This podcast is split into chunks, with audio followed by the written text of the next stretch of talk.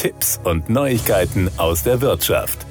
In den kommenden Jahren sind Rohstoffengpässe in der Bauindustrie zu erwarten, auch im Bereich der Herstellung von Beton. Herkömmliche Methoden der Wiedergewinnung der Gesteinskörnung wie durch den Einsatz mechanischer Brecher ermöglichen keine sortenreine Wiedergewinnung.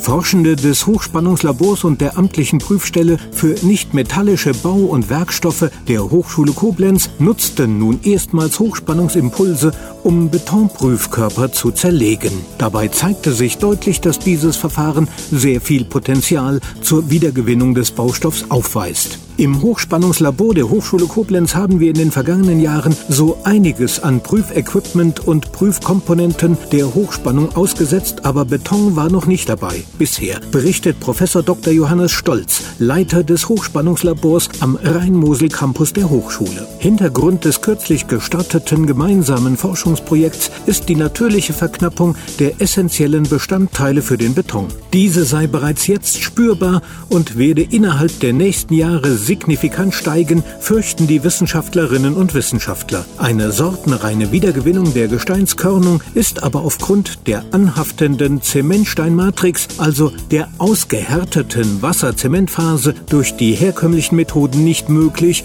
erklärt Peter Sundermann, Laborleiter der amtlichen Prüfstelle. Die Zerlegung von vorhandenem Betongestein geschieht bislang üblicherweise durch mechanische Brecher. In diese werden die grob gebrochenen Betonbrocken geworfen und mit großen Brechern mechanisch zerkleinert. Das so entstandene Bruchmaterial besitzt zwar eine hohe Recyclingrate von über 75 Prozent, wird aber in Deutschland zur Wiederverwendung in Betonstrukturen kaum im selben Stoffkreislauf genutzt. Betonkonstruktionsbauteile wie Teile einer Brücke können nach dem Brechen zum Beispiel nur noch als Unterbau im Straßenbau verwendet werden. Grund dafür sei die fehlende Sortenreinheit beim mechanischen Brechen. Durch das mechanische Brechen werden die einzelnen Bestandteile des Betons nicht sortenrein getrennt.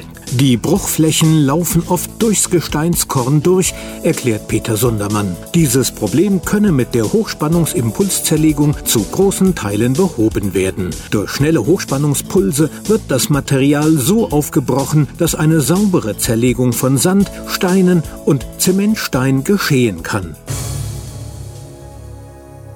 Das waren Tipps und Neuigkeiten aus der Wirtschaft.